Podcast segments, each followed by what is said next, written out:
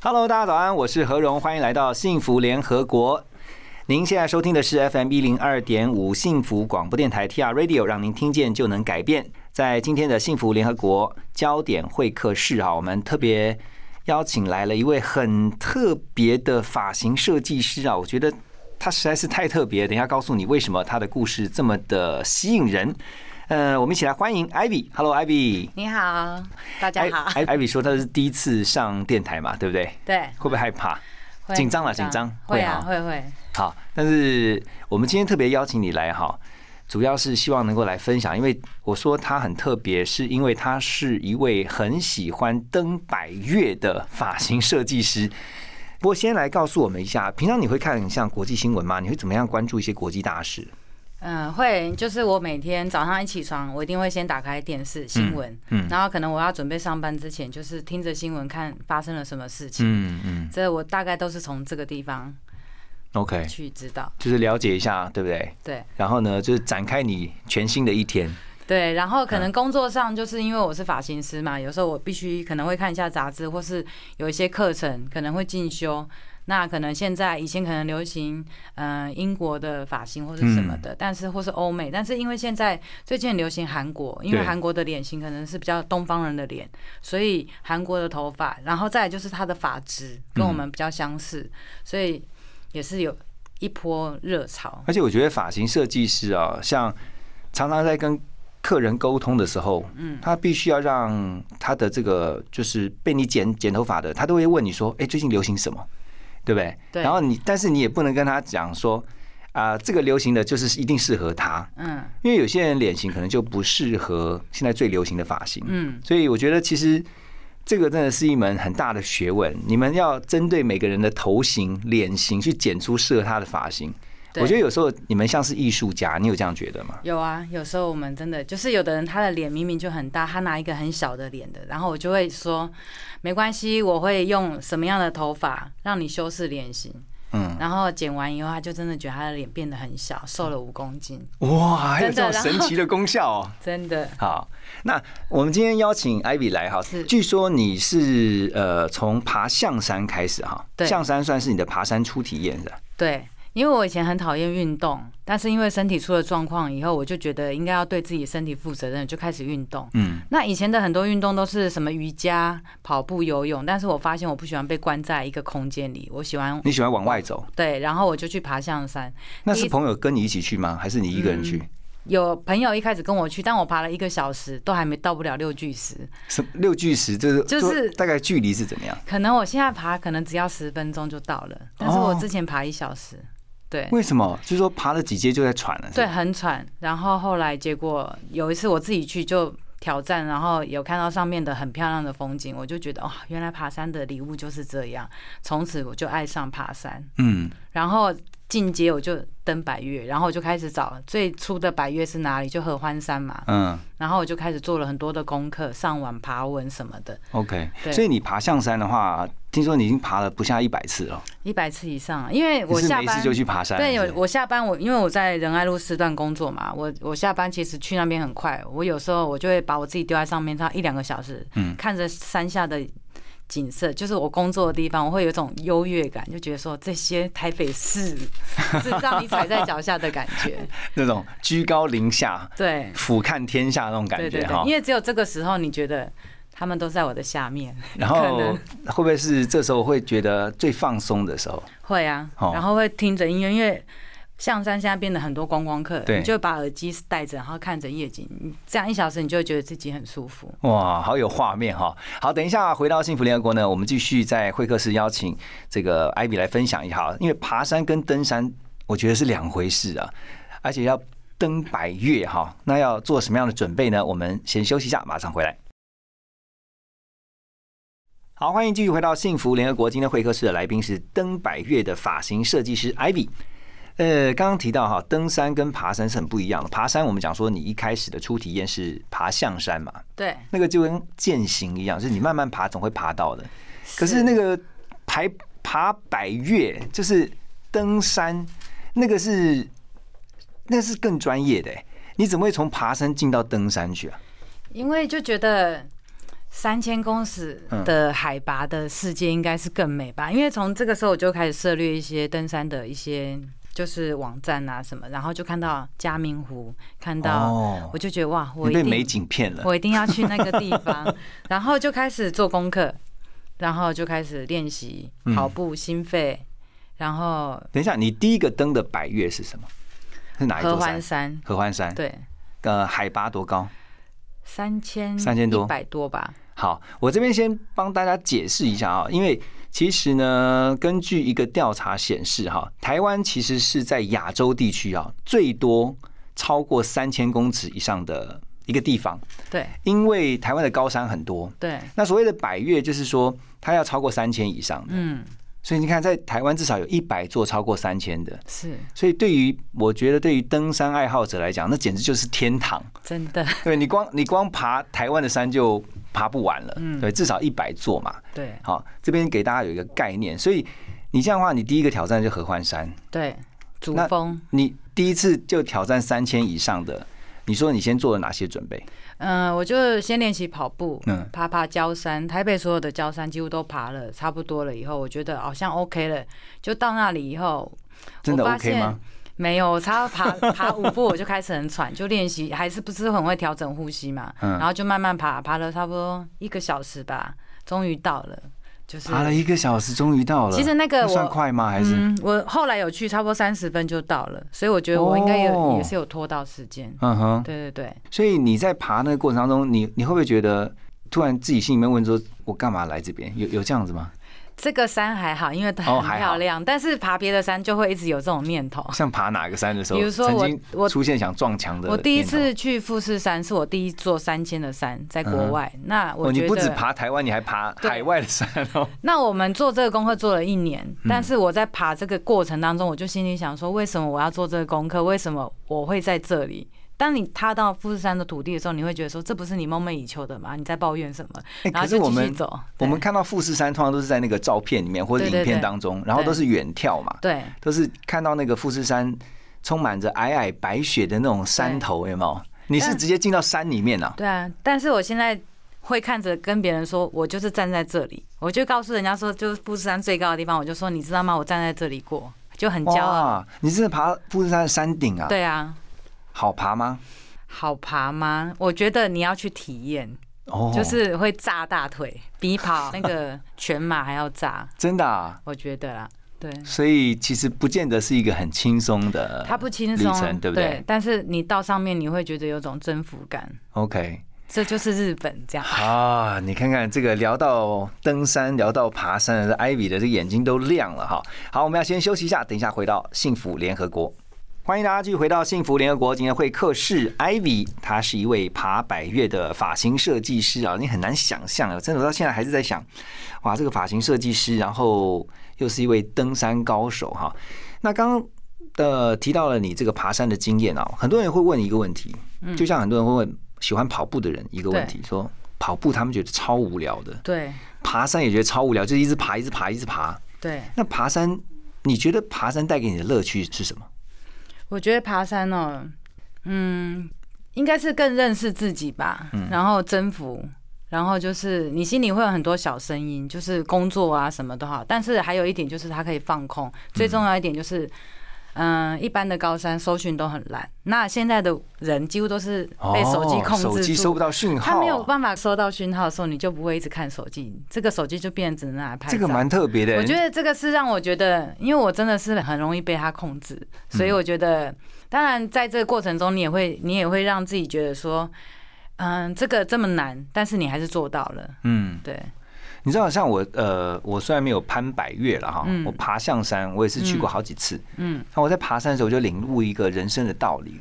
我在想嗯说，为什么很多的企业家、大老板他们喜欢爬山，不是没有原因的，因为他在爬的过程当中，他知道他总有一天会登到山顶。嗯，可是登到山顶，也就是代表他要下山了。对，就是人到了顶峰的时候呢，你就要准备要下降了。对就是说你会人生会有起跟伏，所以这是很正常的。大自然会告诉你一些功课。另外就是呢，还有一个，我这样讲会不会太那个 还有另外一个是什么，你知道吗？就是你在爬的过程当中，嗯，你一直觉得你会心里面问说到了没，到了没，到了没？可是呢，你你只要这时候呢，你只要把头低下来，你只要看专注在你每一个台阶，对，然后你每上一个台阶，你就告诉自己说我快到了。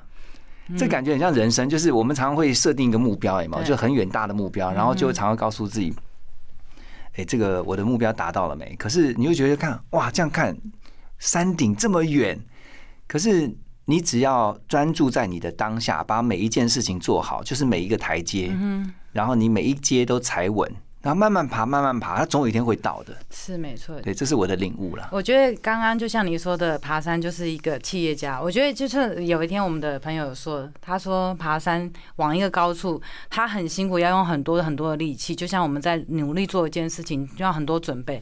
到山顶的时候，最高峰已经是人生的巅峰，但这个时候要准备下降的时候，很多时候下坡其实是最危险的哦。你走得太快，可能就会滑倒。对，你可能你要用尽一些肌耐力去 hold 住你的脚步，所以我觉得下坡也是非常重要。然后你要很安全的到下地底下的时候，其实我觉得这个领悟也很多，因为会心急。嗯，下坡很多人觉得很简单，用跑就一小一个不小心滑摔倒。对，这个我觉得如果要用人生体验，我觉得就是哎这很棒哎，哦就是他人生就是这样啊，一个巅峰，然后你要一个人生的上坡跟上坡，你就是看到你想要的嘛。那下坡就是你要小心，不然你就会摔得很惨，可能就是嗯人生的谷低谷这样子。就人生每一步，其实你都要戒慎恐惧，因为一不小心很容易就会滑倒，就会跌倒。是，对啊，我终于找到爬山的好处跟乐趣了。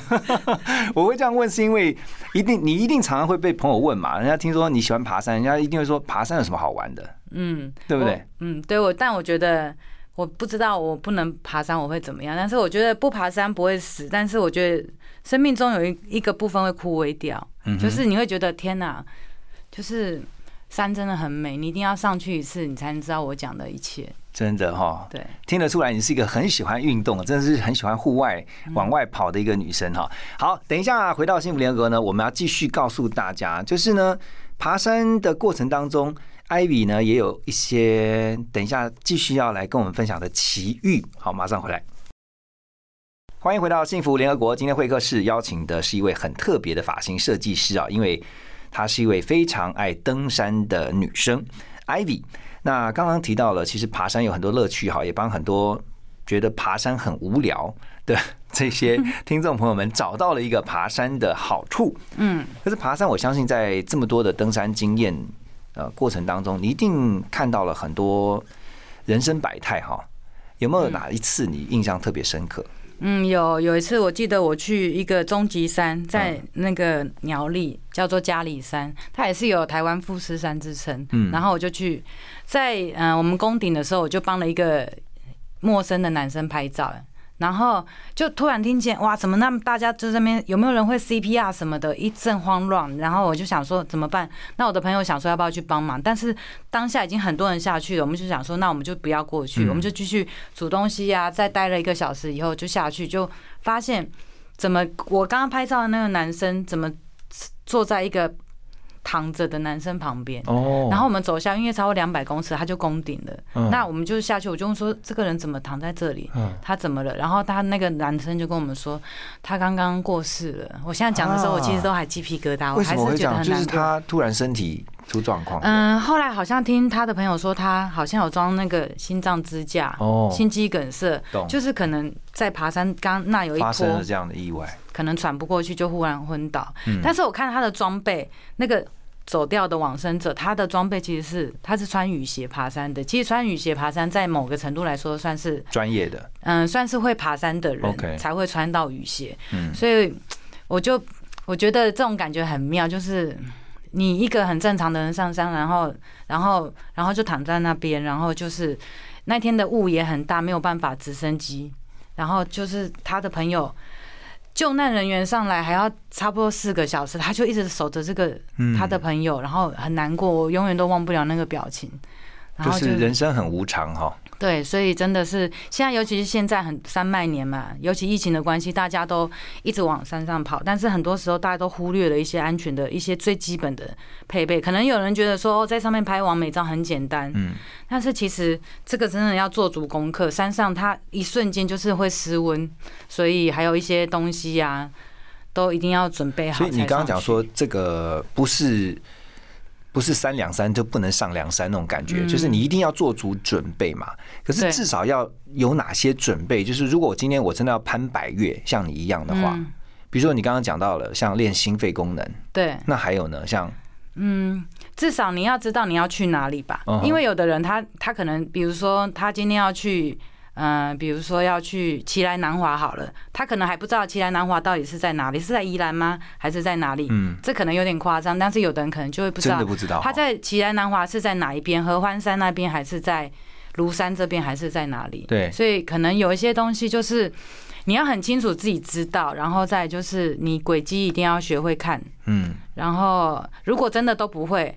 其实就是花钱找向导。现在的很多那种登山的那个商业队的向导，对不对？他们其实都很很专业、很优秀。就他带着你爬上去这样子。对，然后就是其实我觉得，嗯，爬山你欣赏美景之外，你不要有很多的压力去那边看轨迹什么的，你就找一个专业向导，嗯，或是一个很很厉害的朋友带着你们走，这是最安全的。对对对对，我也真的是不建议说一个人。我想看有时候新闻上说啊，一个人就是独自挑战，然后说是充满了冒险精神。我觉得那个。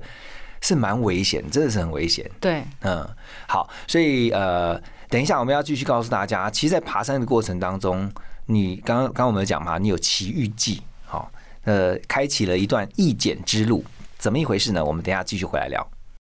欢迎回到幸福联合国，来，艾比告诉我们一下哈，刚刚讲说你在这个爬山的过程当中，登山登百越的过程当中有奇遇啊，好，来告诉我们一下这个易简之路是怎么样发生的。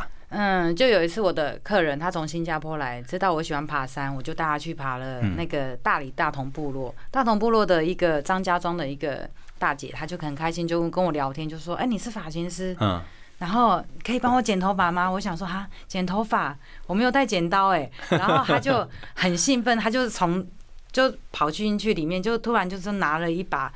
剪纸的剪刀，还有一套的哦，然后还有梳子，嗯，然后那个剪刀，他说这是他最利的剪刀，然后我就想说，好吧，他这么期望，我就帮他剪。我想说，总是没有难不倒的事，我就帮他剪，就开始这一剪，他就觉得很开心呐，然后就觉得。她的老公在旁边看到她剪完以后，就觉得说：“哇塞，老婆你怎么变那么漂亮？”因为她平常都是戴着帽子，然后很辣，就是可能就是工作嘛，除草啊、砍砍柴那，没有特别去整理。对，然后她就看到她，然后就帮她编了辫子。她老公看到她的神情就很像是恋爱。他说：“哦哦，对，然后就是说，老婆你好美哦。”然后老婆又很娇羞，有没有电话？对，然后我就觉得天哪，原来做这么简单的一件事，剪头发对我来说真的很简单。我觉得做这么简单的事情能让他们那么开心，我觉得我我会觉得很有存在感，就是觉得是那种意外收获。对，我觉得说天哪，怎么这么开心？他那个笑容真的比我一天的业绩多高还要让我觉得兴奋。而且听说后来你就。也慢慢就是在之后，你在登山的过程当中，有有时候会就就去帮部落的这些朋友们帮他们剪头发。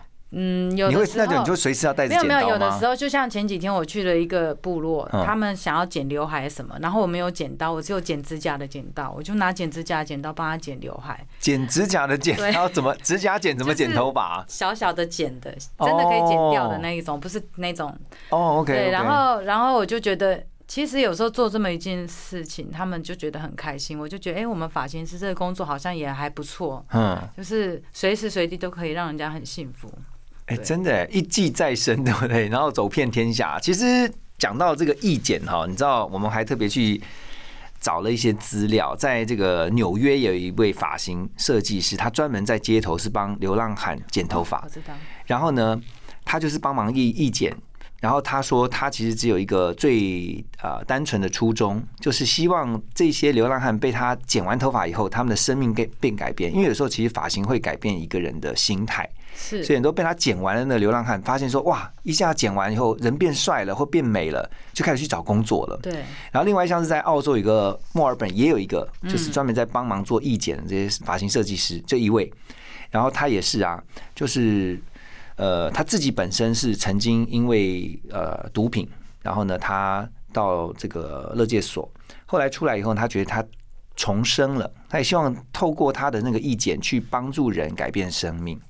我所以，我相信在你帮这些部落的朋友，也许你不是专程去捡，可是你可能顺路的时候帮他们这样捡。你刚刚就分享了嘛，他们其实对于这个得到的这种喜乐。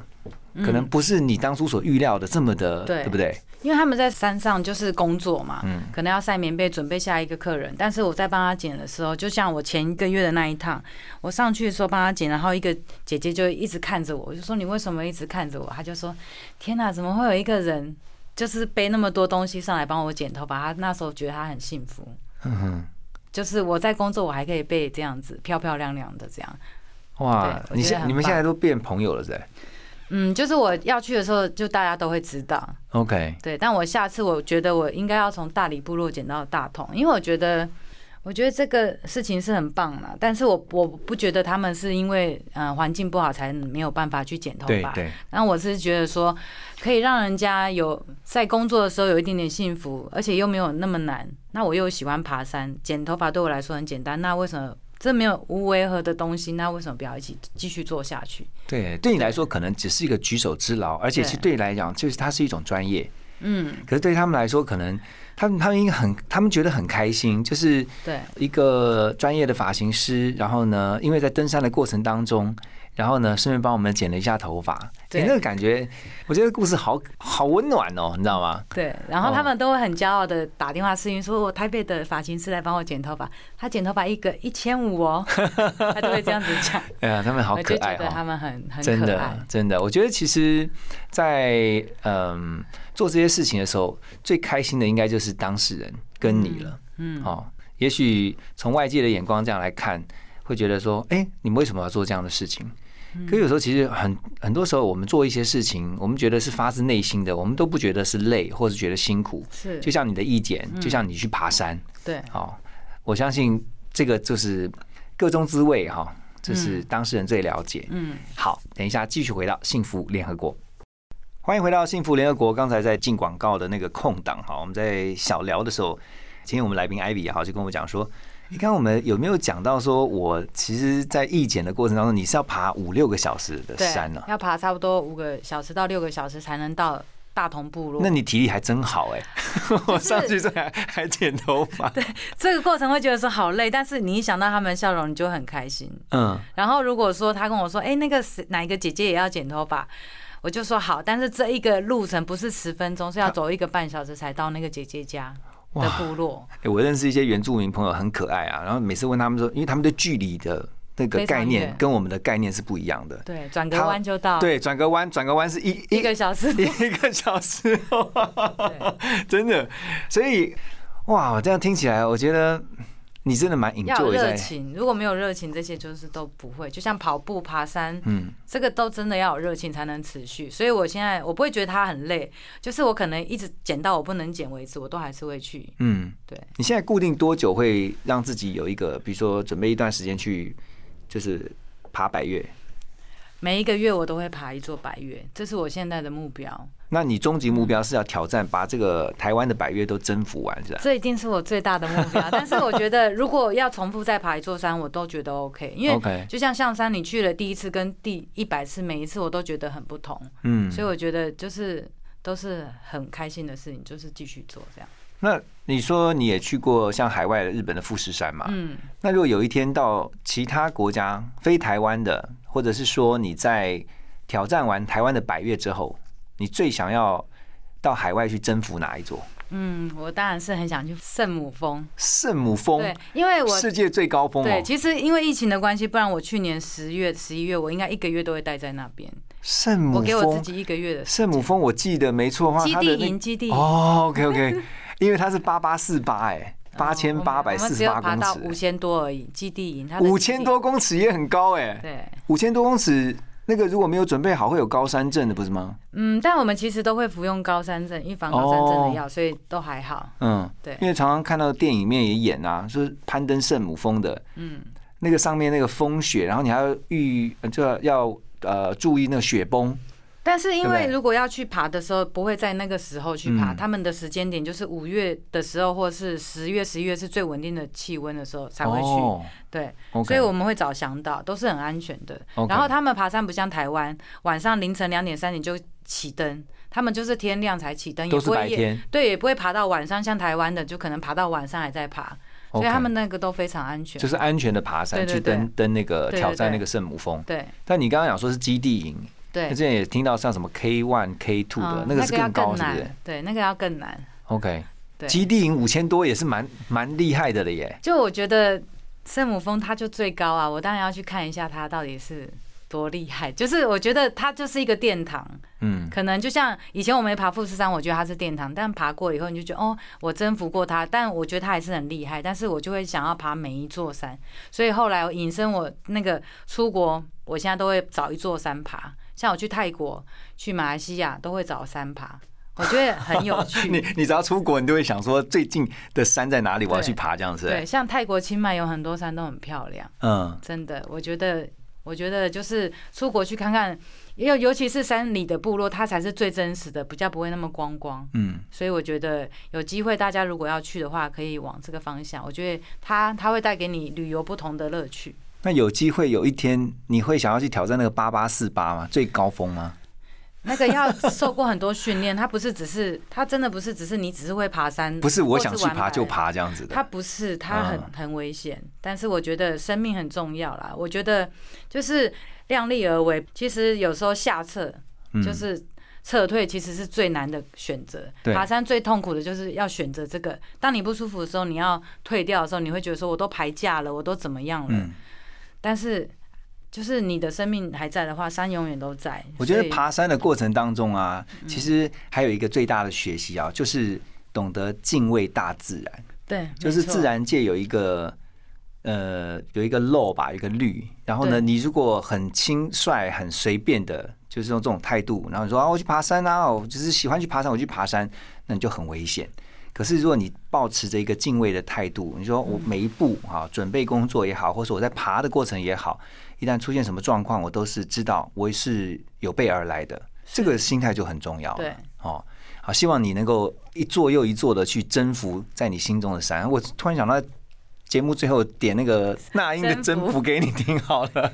好了，今天谢谢 Ivy 哦，这位非常特别的发型设计师哦，登百越的发型设计师，在我们幸福联合国分享。谢谢你今天来，那也谢谢大家收听今天的幸福联合国，祝福大家都能够征服你心中的那座山。拜拜。